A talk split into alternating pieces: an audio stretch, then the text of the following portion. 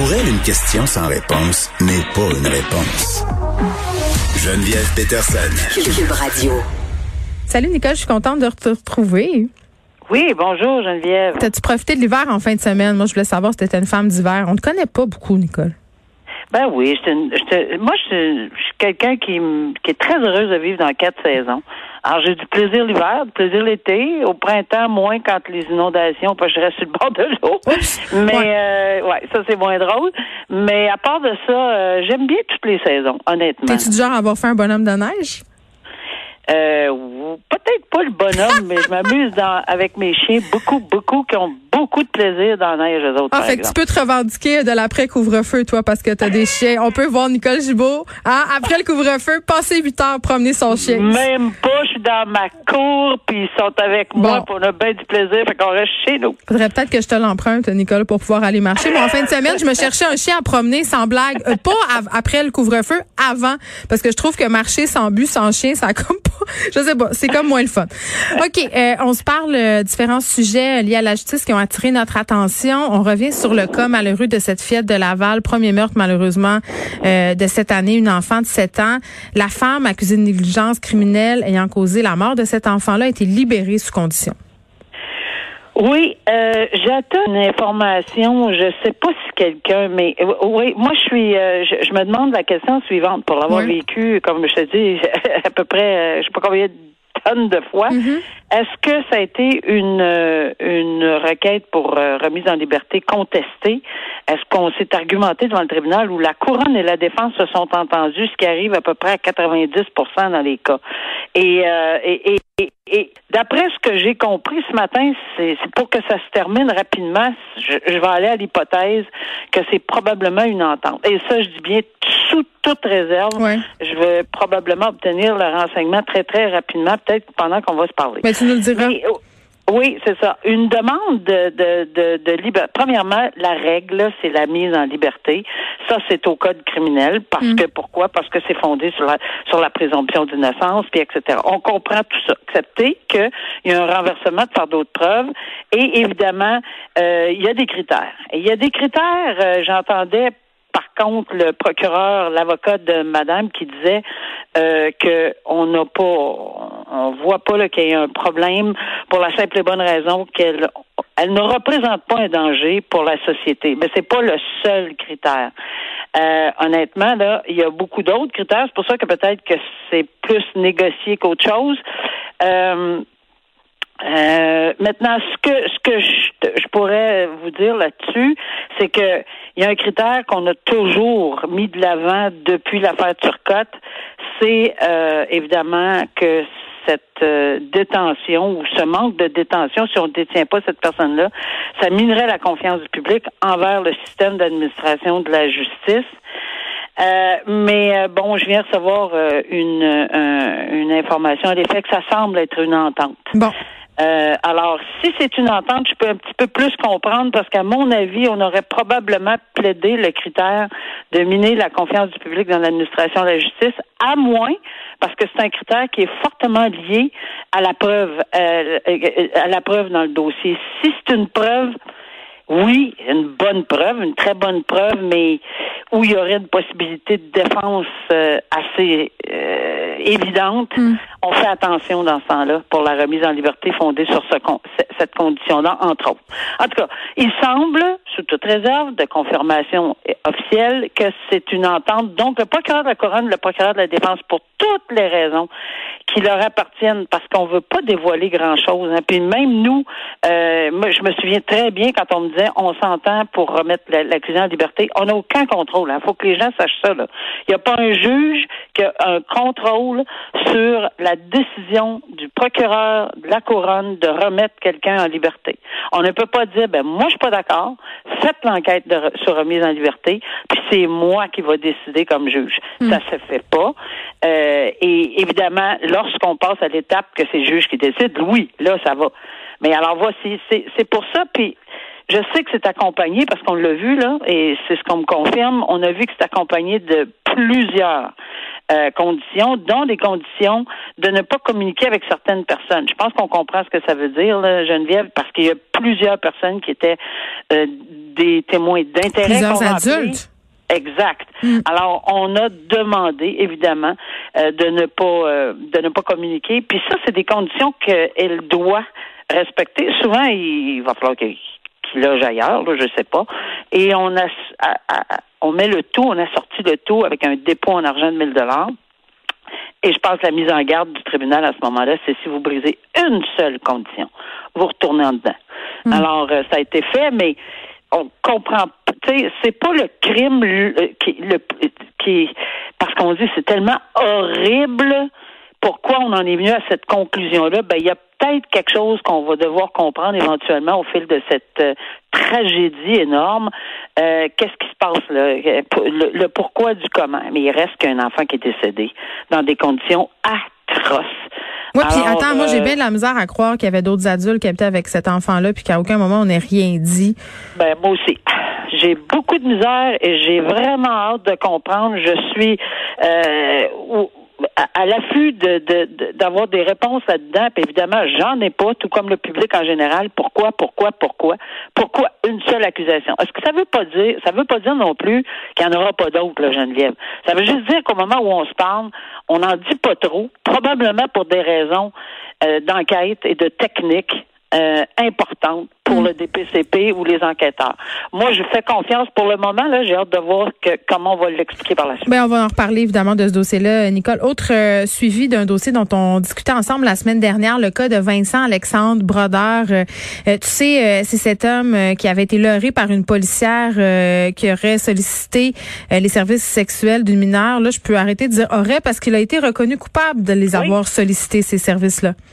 Oui, puis c'est au terme de, de délibération, en fait, le procès la semaine dernière. On a parlé euh, euh, au jour 1, pratiquement au jour 2, et puis on suivait un petit peu le dossier ensemble. Mais devant jury, donc toujours un peu. Exactement, on faisait attention aussi, mais il y avait le témoignage, on rappelle aux gens, la, la policière a dit que, bon, évidemment, elle avait fait un espèce de scénario, puis elle, avait mis des annonces, elle, il a répondu à l'annonce, elle l'avait mis en garde deux fois plutôt qu'une et plus euh, qu'il s'agissait de, de, personnes mineures. Il a nié, parce qu'il a décidé et choisi de témoigner, il a nié tout ceci, mais, et on le rappelait, la dernière intervention qu'on a faite ensemble, c'est le jury hmm. euh, qui a la responsabilité de de voir s'il croit un, l'autre, un peu des deux, etc. Alors clairement aujourd'hui, après trois jours de délibération, apparemment, euh, ils l'ont déclaré coupable euh, de, de, de, ceci. Et il est complètement atterré. Il a fondu apparemment dans la salle de cours, euh, euh fondu en larmes, etc. Là, parce qu'il ne pouvait pas croire que cette décision était intervenue, mais c'est la décision. Ah, pauvre Bon. Mais à ce moment-là, ben, on sait très bien que l'appel existe toujours, là, mais si c'est juste sur une question de fait, il va y avoir de la misère. surtout, ne faut pas brailler d'avoir sollicité euh, les services sexuels de jeunes filles de 16 ans. Bon, alors, c'est la décision du jury. Triste histoire, Nicole, une quadragénaire euh, qui aurait été poignardée à mort par son propre fils, son fils euh, qui a 23 ans. Ça s'est passé tôt hier matin dans un logement du plateau Mont-Royal, donc à Montréal. Vraiment, les réactions des proches, euh, c'est la consternation des gens qui disent qu'il était super gentil avec sa mère, qui comprennent pas comment ça a pu se produire. Un peu le même type de commentaires qu'on voit souvent dans ces cas-là. Et je spécifie là pour pour qu'on comprenne bien. Euh, cet homme-là, donc le fils de la dame en question, Francis Normand, habitait avec sa mère depuis plus d'un an au rez-de-chaussée dans un triplex. Et euh, ce qu'on dit, et bon, évidemment, euh, je sais pas si on peut dire que c'est confirmé, mais c'est dans le journal, euh, l'homme qui aurait des problèmes de consommation de drogue. Je sais pas si ça explique cela, mais est-ce qu'on est encore, Nicole, devant une histoire de santé mentale, de, de consommation et de manque de ressources? C'est quand même permis de se poser la question quand on regarde tout ça aller. Ah, c'est tout à fait permis de se poser la question. On ajoute le tout dans un contexte de pandémie avec des restrictions, avec euh, une, une espèce de sensibilité à la santé mentale de, de, de tous les citoyens, mais beaucoup exacerbée par évidemment toutes les consignes et toutes les.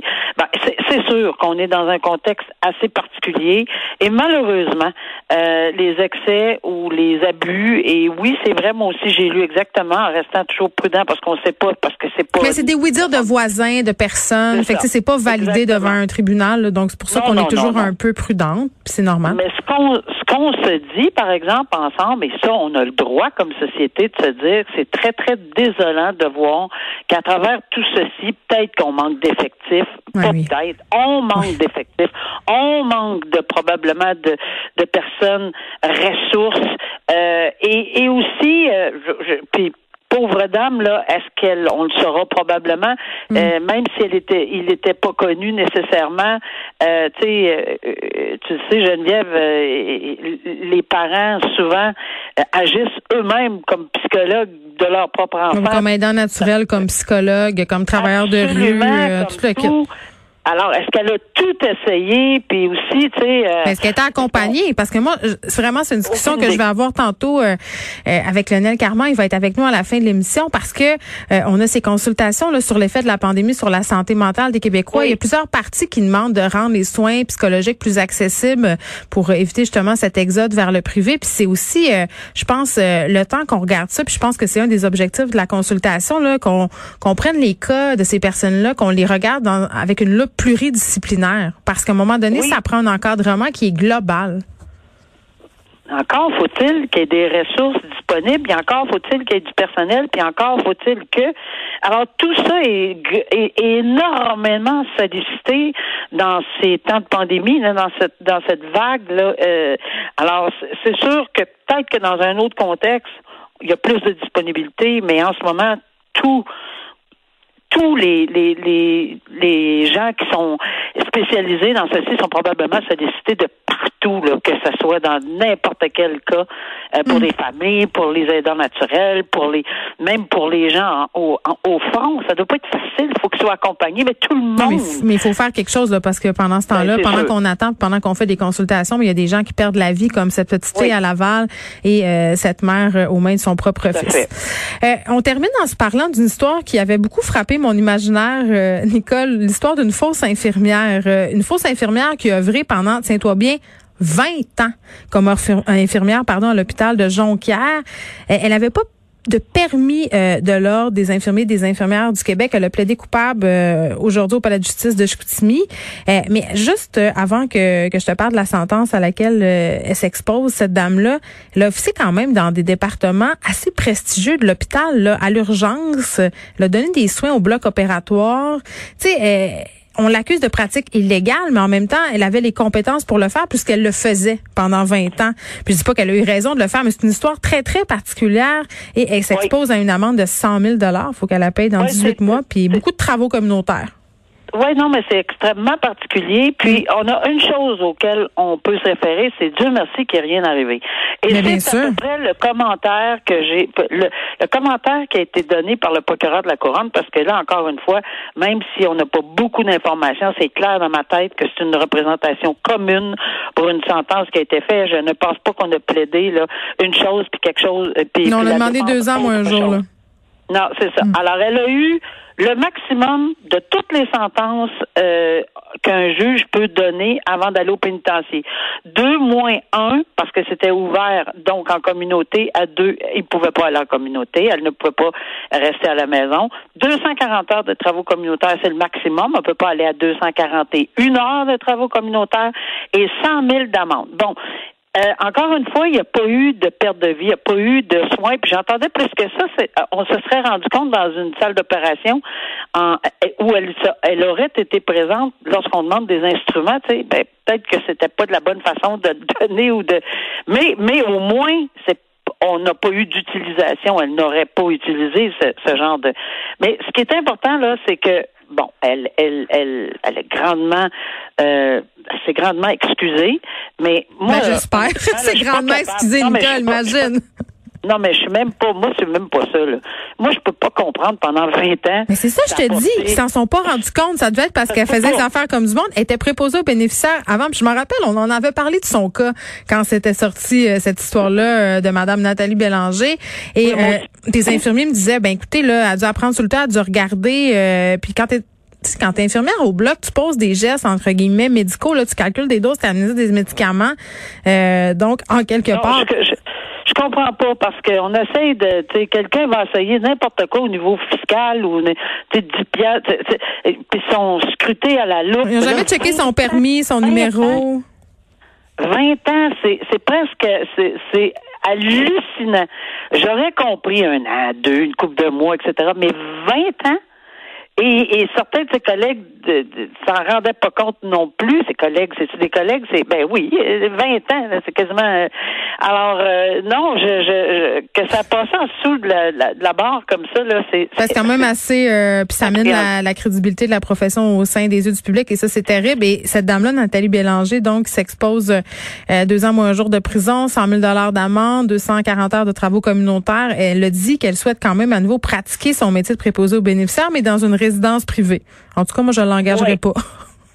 Non, alors probablement que c'est ça, mais effectivement, elle a obtenu sa sentence là-dessus. Alors, euh, hmm. euh, c'est, c'est, je suis certaine que c'est une représentation commune, comme on dit souvent ensemble. Merci. On se reparle demain. Oui, au revoir. Bye.